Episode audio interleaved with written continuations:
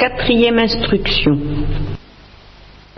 Puisque, à propos de l'enfer, j'ai soulevé le problème de l'espérance, je vais donc reprendre ce soir en le précisant peut-être un peu et en le simplifiant aussi, autant que possible, ce que je vous avais dit l'année dernière sur l'opposition entre, et la comparaison entre l'espérance et, mettons, l'angoisse.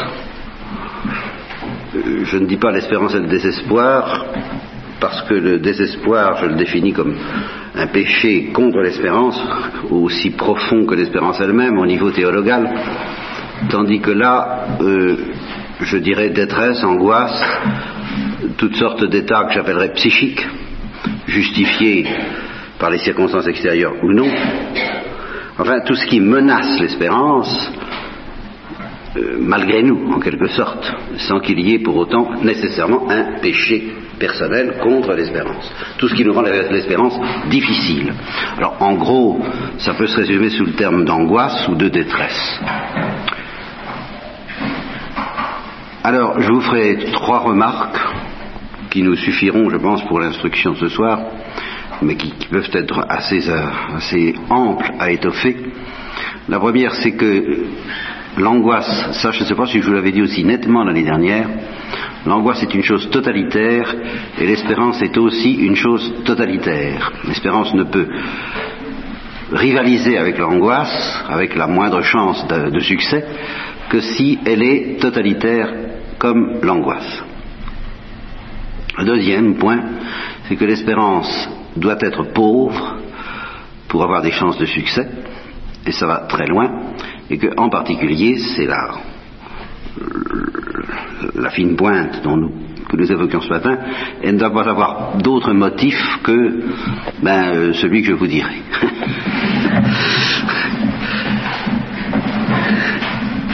Alors, l'angoisse est totalitaire, ça je ne l'avais pas aussi bien dégagé peut-être l'année dernière que cette année. Ça veut dire ceci. C'est que les gens, les gens, je, fais partie des gens, nous faisons partie des gens. Aujourd'hui, si on se laisse aller, si on fait abstraction justement de la grâce, de la foi, de la gloire, de tout ce qui le soutient, euh, nous sommes tous dans l'angoisse, que nous le sachions ou que nous ne le sachions pas. Et cette angoisse est totalitaire, c'est-à-dire que elle porte dans trois secteurs, euh, d'une manière absolument indissociable. Je, je, divise ça en trois secteurs d'ailleurs, mais justement c'est au-delà de ces trois secteurs. C'est pour ça que c'est totalitaire. Enfin, je vais, en, prenant les secteurs l'un après l'autre, vous allez mieux comprendre ce que je veux dire. Il y a le secteur de notre avenir personnel immédiat. Enfin, immédiat ou à long terme, enfin sur cette terre, notre avenir sur cette terre. Qu'est-ce qui va m'arriver? Bon. Premier sujet d'angoisse, contre laquelle la société lutte à coups de sécurité variable, c'est plus ou moins sociale, n'est-ce pas? Et ça n'arrange pas les affaires. Je, crois que de, ce point de vue-là, mais ça c'est une remarque psychologique, elle vaut ce qu'elle vaut, j'en sais rien, mais j'ai l'impression qu'un temps de guerre, un temps de, lutte, où le, où le danger est précis et limité, si je peux dire, par le fait même qu'il est évident. Quand on craint quelque chose de relativement précis, euh, un bombardement, comme j'ai un peu su ce que c'était, euh, euh, une bataille, un ennemi, ben, au moins nos craintes ont une limite, vous comprenez? Qui est définie par le danger précis que nous redoutons.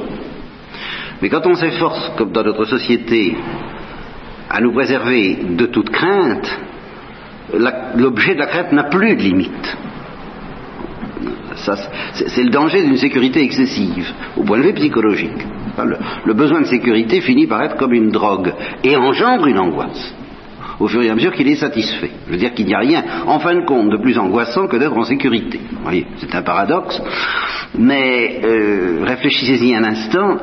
Euh, en, dehors de la grande sécurité éternelle que nous donnera la vision face à face et le royaume des cieux, même d'un point de vue temporel, euh, on, sait bien qu'on mourra. Alors, plus la vie qu'on mène tend à nous faire oublier qu'on mourra par toutes sortes de sécurités qui nous enlèvent la crainte de, telle mort, vous comprenez ce, Ceci, non, c'est pas crainte, ça non plus, ça non plus, ça non plus. Alors, qu'est-ce qui reste ben, Il reste justement, la, la, au fond, la crainte de la mort tout court et inavouée. C'est peut-être ce qu'il y a de plus angoissant. Bon, de toute façon, euh, nous avons cette angoisse-là, quoi l'angoisse de mourir, et puis toutes les angoisses possibles et imaginables, l'angoisse de l'avenir, l'angoisse de l'échec, l'angoisse de ne pas savoir s'exprimer, il paraît qu'il y en a qui souffrent beaucoup de ça. Euh, bon, bref. Il y a ce que j'appellerais l'angoisse planétaire. C'est-à-dire que va devenir le genre humain? Ça, ça grandit de plus en plus.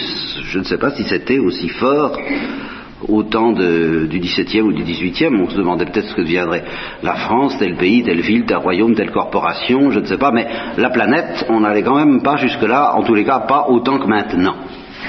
On pourrait appeler ça l'angoisse écologique, euh, on, l'a appelé l'angoisse atomique, euh, je l'appelle l'angoisse planétaire, purement et simplement. que, va devenir le monde?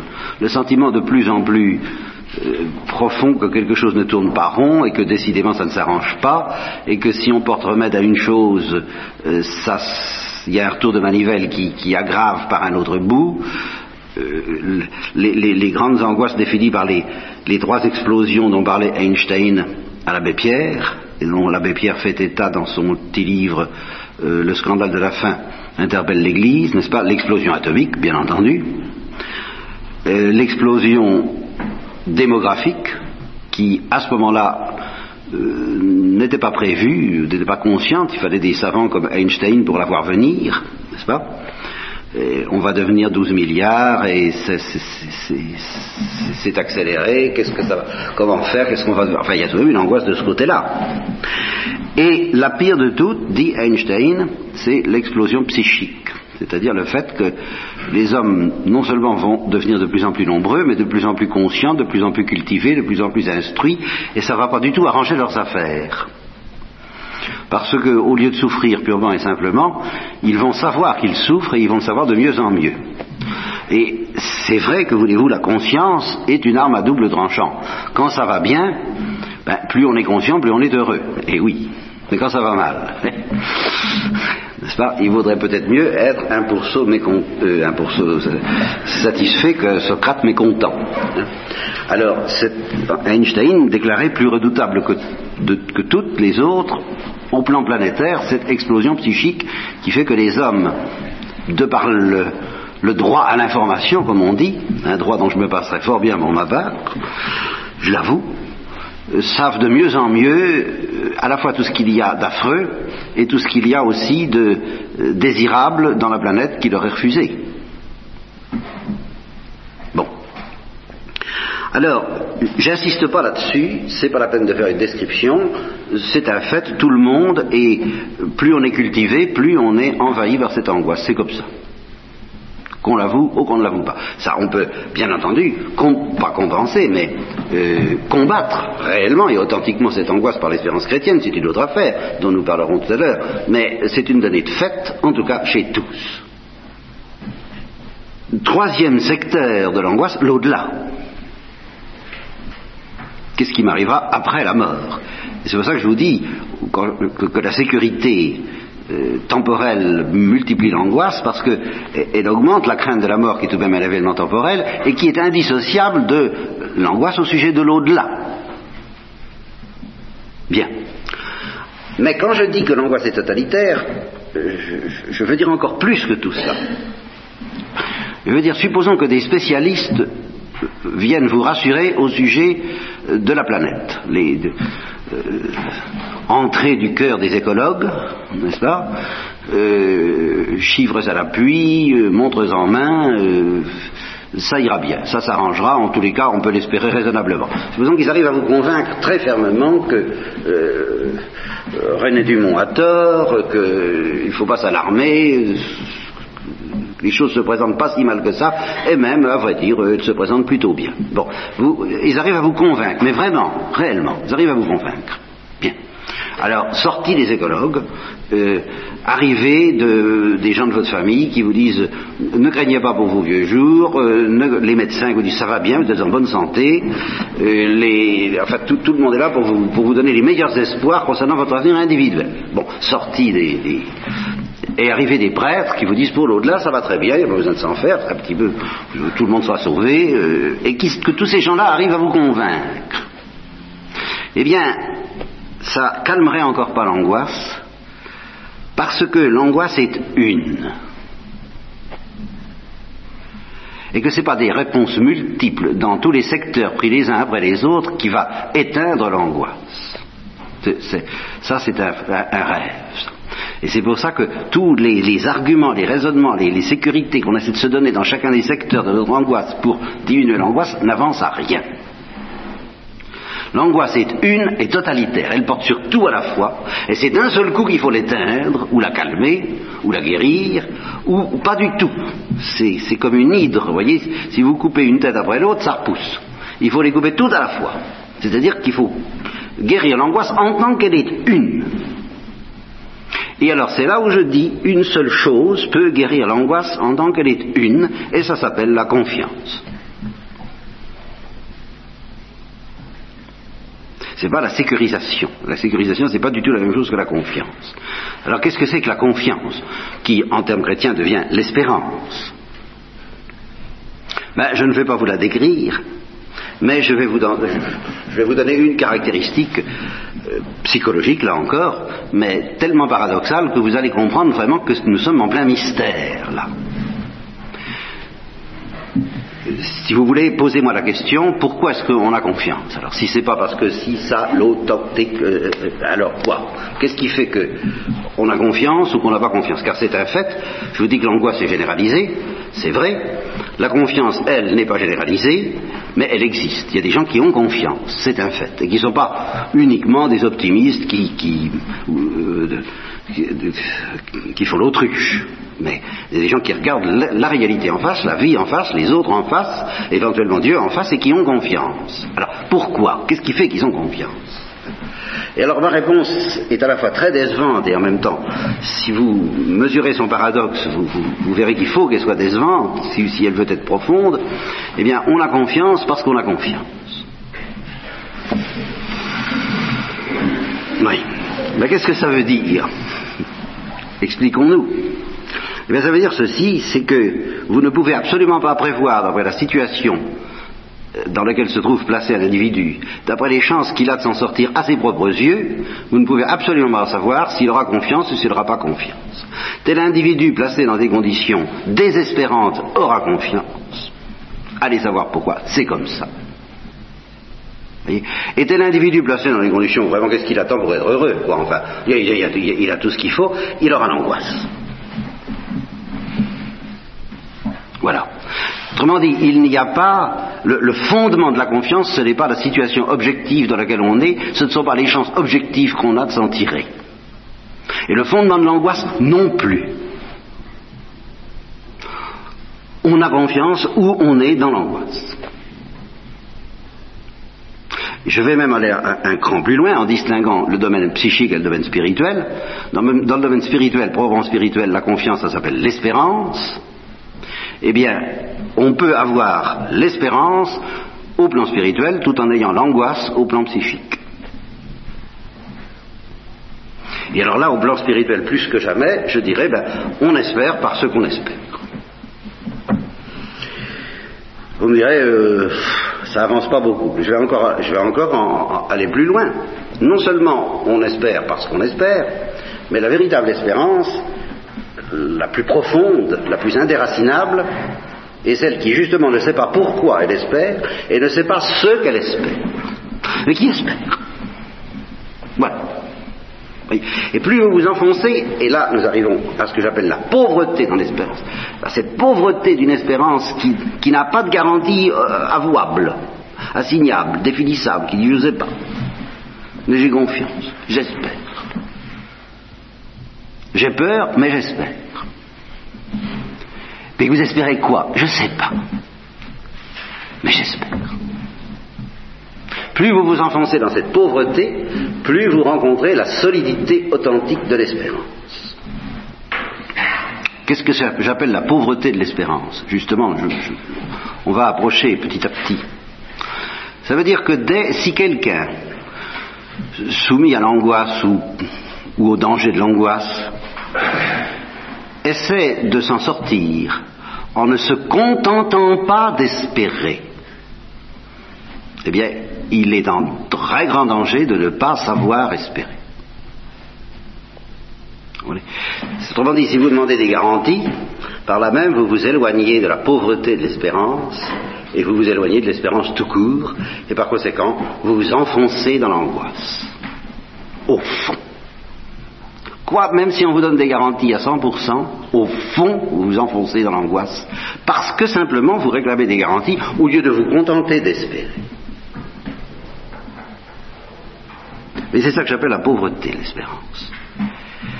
Et euh, justement, la seule chose qu'il faut réclamer pour être délivré de l'angoisse, ça n'est pas une certitude du genre de celle euh, qu'on peut posséder, c'est il faut se contenter de l'espoir ou de l'espérance. Voyez, seuls savent espérer ceux qui savent se contenter d'espérer, qui ne demandent pas plus. Voilà la pauvreté. Et seuls savent espérer parfaitement ceux qui ne, prétendent pas définir ce qu'ils espèrent. Ils espèrent, ils espèrent. S'il s'agit de l'espérance naturelle, eh bien, ils ont confiance dans la vie. Voilà. Ce qui ne va jamais sans une certaine oblation, sans un certain don de soi, euh, hors duquel on ne peut pas avoir confiance. Et s'il s'agit de l'espérance surnaturelle, eh évidemment, ils ont confiance en Dieu. Ça, mais qu'est-ce que Dieu va faire? Ben, Ils ne savent pas, mais il va faire quelque chose. Alors l'exemple ultime, c'est celui d'Abraham sacrifiant Isaac, avec cet espoir, dit l'Épître aux Hébreux, que Dieu peut ressusciter les morts. Alors, euh, l'Épître aux Hébreux montre simplement que l'espérance d'Abraham n'avait aucune limite. C'est pas, pas ce point précis qui rassurait Isaac. Euh, Abraham, il n'avait pas consulté son catéchisme pour dire ah oui, il y a tout de même une chance, il peut ressusciter les morts. Bon, ça va, alors j'espère. C'est pas ça. C'est, c'est plus profond encore. il espérait. Car quand on espère sans savoir ce qu'on espère, au fond, on espère tout. On espère tout, on n'espère rien. Tout ça, c'est tout à fait totalitaire. Alors, par rapport à l'enfer, vous voyez à quelle conclusion ça nous conduit. Pourquoi je suis obligé d'être extrêmement euh, vigilant quant à ces discours sur le petit nombre ou le grand nombre des élus? C'est pas du tout que j'ai envie, vous pensez bien, au nom de la charité, tout mon, tout mon désir se porte vers le, grand nombre des élus et j'ai un espoir à la fois théologique et humain que je pourrais justifier si vous voulez, que grâce au dernier moment et grâce à la prière des saints, il y aura en fait un grand nombre d'élus, parmi ceux-là même, qui prennent le chemin de la perdition et qui, d'après l'Évangile, sont la majorité. Enfin, du point de vue, ça c'est net la majorité prend le chemin de la perdition. Ça ne veut pas dire que la majorité sera perdue. De ce côté-là, j'ai un grand espoir humain, parce que c'est traditionnel dans l'Église de tout espérer du dernier instant. Rappelez-vous le curé d'Ars à propos de cet homme qui s'était jeté du haut d'un pont et qui disait à cette femme, entre le pont et l'eau, il y a tout l'espace de la miséricorde de Dieu. Alors là, c'est traditionnel dans l'Église, le salut du dernier instant est obtenu par la prière de ceux des ouvriers de la première heure et même de la dernière heure, enfin de ceux qui prient, de ceux qui savent, des initiés, de, la du tout petit nombre des élus, alors en ce sens-là, c'est-à-dire de ceux qui se laissent initier jusqu'au bout de la terre, les saints. Un tout petit nombre de saints, et j'en ai l'espoir un grand nombre d'élus. Ça, c'est un espoir qui, j'espère, me vient de la charité, au moins, au moins naturel, et j'espère surnaturel. Mais je tremble à l'idée que vous pourriez, ou que je pourrais moi-même, essayer de fonder la moindre espérance personnelle là-dessus. Et alors, pour vous montrer ce que c'est que l'espérance, et vous en donner enfin le véritable motif, je vais reprendre un thème que j'ai souvent manipulé euh, pour, euh, à d'autres occasions d'ailleurs, peu importe, et en l'aggravant. C'est ce que j'appelle le test de la perfection chrétienne, qui est le suivant. Imaginez que vous vous réveillez après 300 ans de, de coma provoqué, comme on dit, je sais pas comment on dit ça, hein, c'est ça. Hein Alors vous vous réveillez au bout de 300 ans d'hibernation, parce qu'on a réussi, la science ayant fait beaucoup de progrès, à, vous maintenir, et euh, vous ne savez plus très bien ce qui s'est passé avant. Enfin, vous sortez des vapes, comme on dit, hein, à ce moment-là.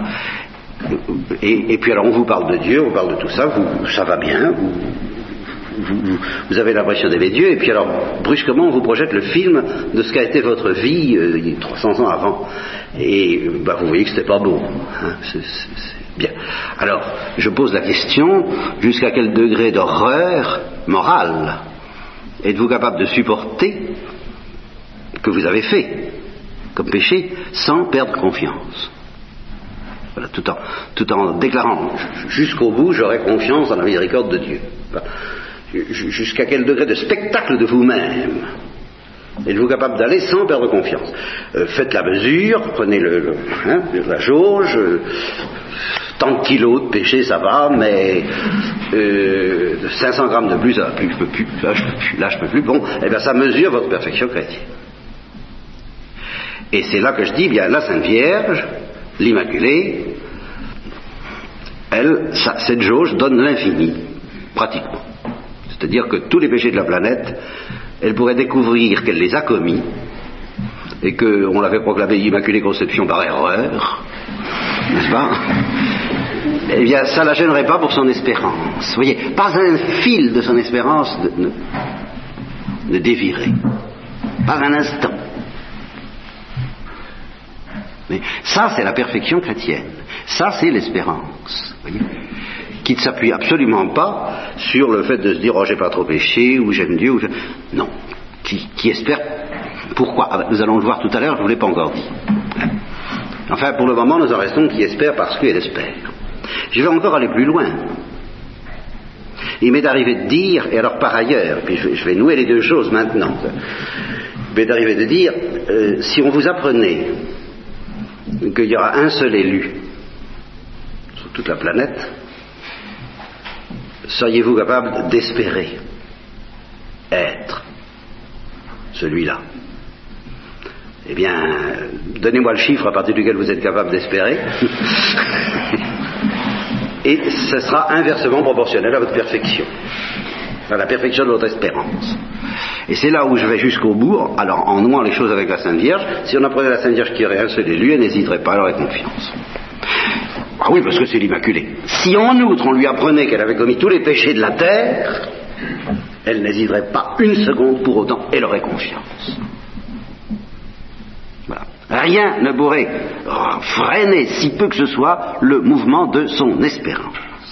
Vous voyez, ce que c'est que le mystère de l'espérance. Alors voyez comme nous nous en éloignons en essayant de nous sécuriser par des arguments du genre de pour, pour, aller en enfer, il faut vraiment le vouloir, hein. bon ça va, je ne le veux pas, donc je suis tranquille. Hein.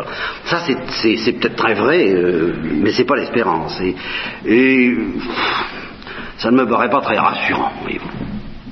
Moi, ça ne me rassurerait pas du tout, ce genre d'argument, si c'est ça que vous m'offriez en, en, cas, en, cas, de crise de désespoir de ma part, si jamais je me présente à vous, je vous, vous avez intérêt à m'offrir autre chose. Hein vous avez intérêt à m'offrir justement la, véritable espérance. Et alors, euh, nous en arrivons à la question ultime. J'oublie quelque chose, mais j'espère que ça va revenir. Alors pourquoi est-ce qu'on espère? Comment peut-on avoir le, le, toupet? Si on apprend qu'il y aura un seul élu, d'espérer être celui-là, et s'il n'en reste qu'un, je serai celui-là. N'est-ce pas plutôt de l'orgueil?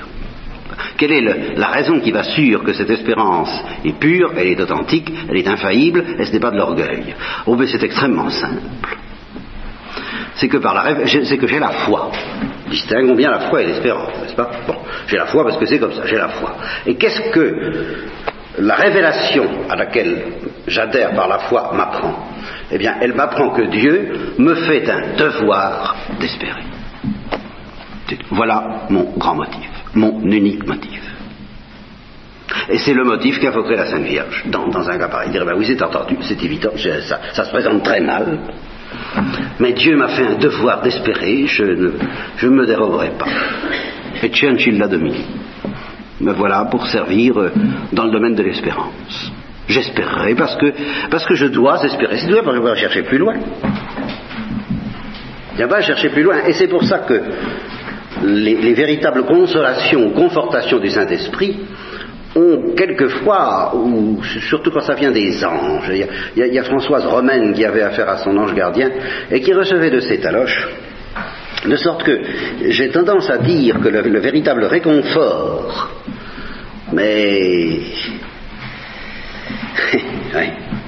Ouais, bien à dire là-dessus. Le véritable réconfort, l'authentique, mais c'est le remède de cheval, justement, qu'il faudrait offrir aux désespérés, c'est, pardonnez-moi l'expression, parce que je, mais je trouve pas, j'en trouve pas d'autres, c'est analogiquement et et spirituellement parlant, eh bien, un grand coup de pied au derrière. Hein, je, je m'excuse, mais c'est ça qui peut seul nous faire espérer, sur l'air de pas d'histoire. Voilà. Ne fais pas d'histoire. Continue. Oui, mais j'ai pas d'histoire. Ça, c'est réconfortant. C'est d'ailleurs ce que le bienheureux Claude de la Colombière avait dit en, en termes à peu près équivalents à une pénitente qui, qui disait je ne peux pas espérer après tous les péchés que j'ai commis. Il lui aurait dit vous, vous m'embêtez, m'embêtez pas, vous me faites horreur. Vous me faites horreur avec euh, vos péchés ne sont rien à côté de ce que vous vous vous rendez pas compte, c'est rien à côté de ce refus d'espérer qui est le vôtre. Pas d'histoire. Allez, en avant. Alors, vous voyez, et, c'est ça que la Sainte Vierge sent, c'est que c'est pas la peine de s'attendrir sur soi-même, ni sur sa misère, ni sur son péché. Nous avons le devoir d'espérer. Vous savez, ça va loin. Hein et c'est ça le grand motif de l'espérance. Alors il y en a un qui est plus profond encore, mais je ne vous conseille pas de commencer par celui-là. Commencez donc par le, par le premier. Il y en a un qui est plus profond encore, qui est la perfection d'espérance. Ça, c'est, je dirais, l'espérance à la portée de tout le monde. Enfin, ce, moyennant ce, ce, grand coup de pied dynamique, n'est-ce pas euh, Pas d'histoire. Ça, c'est la grande formule, vous savez, de l'espérance. Parce que si on commence à faire des histoires, c'est fini, on dérape, on s'en berlificote et on n'arrive plus à avancer vers cette confiance euh, indescriptible euh, et obligée. C'est ce que j'ai appelé dans une autre retraite, je me rappelle, l'espérance militaire. À vos ordres. Oui, mais non, j'espère. Hein, vous voyez, en avant, marche. Hein, une, deux, voilà. L'espérance militaire. Vous savez, il n'y a que ça de vrai finalement. Enfin, si, à part une autre, je vous dis, le degré supérieur. Et alors, justement, Thérèse de l'Enfant Jésus l'avait remarqué, les gens qui vous disent ne me demandez pas, euh, surtout ne faut, faut pas me faire mal, faut pas, me malmener, faut pas me, hein Bon, ben c'est des gens qui justement ne supportent pas le remède de la véritable espérance. De quelle est rude? Les gens qui demandent qu'on prenne trop de gants avec eux, il n'y a pas moyen, on ne peut pas leur donner le remède de la véritable espérance. La, véritable espérance, c'est un petit peu une sorte de, déflagration spirituelle, de sortie de soi. Par là qu'on est plus, zut, tant pis, bon, je fonce, quoi. Vous voyez, après il arrivera ce qu'il arrivera. C'est un mouvement de folie, d'une certaine façon, mais une folie obligée, comme là. Hein, une folie qui se justifie par le fait ça m'est demandé, cette folie-là m'est demandée. C'est impensable, c'est incroyable, je ne peux pas, c'est fou. Mais ça m'est demandé, ben allez, on y va. On y va. C'est ça l'espérance. C'est pour ça, euh, Baudelaire, n'est-ce pas, qui imagine son ange, qui justement de temps en temps le prend par la peau du cou et le secoue, tu vas faire le bien, tu l'entends hein? Mais c'est ça l'amour, vous savez. C'est des gens qui nous secouent un petit peu le, le la paillasse. Après, ah, sitôt qu'on a accepté que la paillasse soit secouée, alors on entend une autre musique en général, qui, s'appelle la musique de la tendresse. Mais alors là encore, cette manière de, manipuler aujourd'hui la notion de tendresse dans la liturgie sans avoir passé par la gifle du réel, comme dirait le sorcier mexicain dont je parlais à, Nancy l'année dernière, est ce que j'appellerais la gifle de l'espérance. Pas d'histoire. Alors après, on peut chanter la tendresse. Mais après seulement.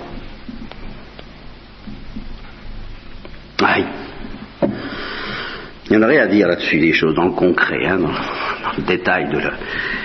Bon, alors je vous dis, euh, justement, ce chant de la tendresse, alors qui peut être perçu une fois que, militairement, on a décidé d'espérer parce que c'est le devoir, c'est tout. C'est notre devoir, c'est notre principal devoir, c'est notre premier devoir d'une certaine façon. Hein, c'est le grand devoir. Mais vous me direz la charité. Ben, la charité, justement, la charité, vous n'y débarquerez pas sans la demander et la demander avec espérance. Il faut, avoir un minimum de confiance pour recevoir la charité. La charité, ça se reçoit. Et l'espérance, ça se donne. Donne-moi ta confiance, je te donnerai mon amour. Et c'est notre orgueil qui voudrait bien donner, donner son amour. Mais nous ne donnons pas l'amour, nous le renvoyons, comme on renvoie l'ascenseur, hein, comme on renvoie la balle. On ne fabrique pas de l'amour, nous. Nous ne pouvons être que des miroirs de l'amour. Et nous sommes miroirs par l'espérance. Donne-moi ton espérance. C'est un ordre. Bon, alors celui qui sort militairement de ces, miasmes, de, par, cette espèce de, décharge électrique de l'espérance, et que, que j'appellerais aussi les douleurs de l'espérance, parce que c'est fatigant d'espérer, c'est beaucoup plus reposant de désespérer d'une certaine manière. Quand, la chose, quand la vie est trop difficile, hein, euh, abandonner la lutte, c'est quand même moins douloureux que de dire ben non, j'ai confiance, j'ai confiance, j'ai confiance, jusqu'au je, je ne perdrai pas confiance parce que ça m'est demandé. Ben, c'est très douloureux. Dans certains cas, c'est très douloureux. C'est bien plus douloureux que de désespérer. Le courage d'avoir peur et la douleur d'espérer. Voilà ce que je voudrais prêcher. Hein, le sel, c'est ça le sel. Mais après, une fois qu'on a, a reçu le sel, alors on ressuscite. Il y a quelque chose, il y a une vie qui passe. Et alors Et alors on découvre un autre motif d'espérer qui est beaucoup plus profond encore. Parce que si Dieu nous a demandé d'espérer, c'est parce qu'on ne pouvait pas le comprendre tout de suite. C'est ce que Dieu est. Parce que justement, on perçoit l'amour de Dieu, alors là, là, oui, là, c'est le motif tout à fait formel de l'espérance. Dieu est bon. Mais ça, attendez, hein, vous n'arriverez pas à espérer parce que Dieu est bon avant d'avoir commencé par espérer parce qu'on vous le dit. Demi-tour à droite, bon, espérance. Hein bon. Faites-le, hoc et vives. Faites-le et vous vivrez. C'est-à-dire que faites ça et vous découvrirez que Dieu est bon. C'est pas important.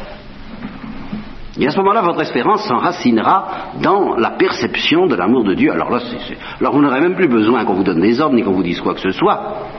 Alors là, vous espérerez aveuglément, et alors là, je vais franchir encore l'ultime barrière que je mettais à la folie de l'espérance en disant, si on vous dit qu'il en reste un seul, il faut espérer. Je vais jusqu'à vous dire, si on vous dit qu'il n'y en aura pas un,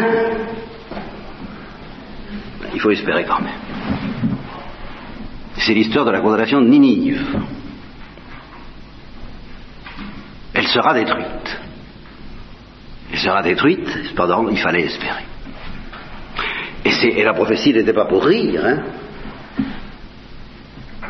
Par conséquent, euh, la Sainte Vierge, même si on lui disait, à moins qu'elle soit mise dans un autre état, qui est précisément celui de la damnation et qui suppose le péché, mais tant qu'elle n'a pas péché, on pourrait lui démontrer qu'elle-même est réprouvée, elle espérerait encore. Parce qu'elle sait que Dieu est bon. mais elle ne dirait pas j'espère ceci ou j'espère cela. on dirait, vous voyez bien, le démon, lui, qui est un professeur, comme disait un, prédicateur que, j'aimais beaucoup, lui enseignerait très bien son catéchisme, comme quoi elle est fichue. Quoi. Elle dirait oui, oui, oui, oui, oui. oui. j'espère quand même. La folie de l'espérance, euh, inavouable, inavouée quelquefois. vous savez, c'est l'espérance la plus communique, la plus contagieuse, c'est l'espérance qui ne crie pas sur les toits. C'est pour ça que la mienne ne l'est guère, puisque je suis obligé de la crier sur les toits. Mais euh, je, la puise, cette espérance, et je l'ai puisée, oui, réellement. C'est peut-être la première perception qui m'a été donnée du surnaturel dans ma vie. Que ce soit à travers euh, les romans de Dostoïevski, que ce soit à travers la réalité de certaines contemplatives, pourquoi pas le dire. J'ai pressenti, j'ai touché du doigt ce que c'est que des gens qui espèrent silencieusement. Sans, discuter, sans, rien refuser de, des déchirures, des bouleversements, des angoisses, sans refuser aucune angoisse, sans se défendre contre l'angoisse. Mais comme on respire, parce qu'ils ne pouvaient pas faire autrement, euh, des êtres, on sentait bien qu'ils pouvaient être opprimés jusque on ne les empêcherait pas d'espérer. Et sans le dire, vous savez, c'est comme ça que j'ai compris la Sainte Vierge, je crois que c'est la première révélation que j'ai eue de la Sainte Vierge sans savoir que c'était la Sainte Vierge. C'est le visage de celle qui espère euh, dans les larmes jusqu'au bout parce que je sentais que j'en étais complètement incapable. Alors je suis tout à moi, je vous prêche des choses, hein, je suis complètement incapable de les pratiquer. Sauf peut-être l'espérance militaire, euh, je peux essayer. Hein, mais, cette espérance euh, viscérale, irrésistible, informulée, inavouée, inavouable, euh, ontologique, enfin qui, coïncide avec l'être de la Sainte Vierge, ça alors là. Là, j'envie, j'ai faim, j'ai soif. Et, je crois, ça alimente ma foi, parce que je, la sens tout de même chez les contemplatifs. Quand je vous parlais des carmélites qui disent s'il n'y a pas d'enfer, c'est sérieux, ben, je, sentais bien qu'elles étaient bouleversées, mais je te crains et j'espère. Voilà, j'espère. Et alors j'irai même jusqu'à vous dire une chose, après, tout ce que je vous ai dit, je m'en vais faire l'hérétique.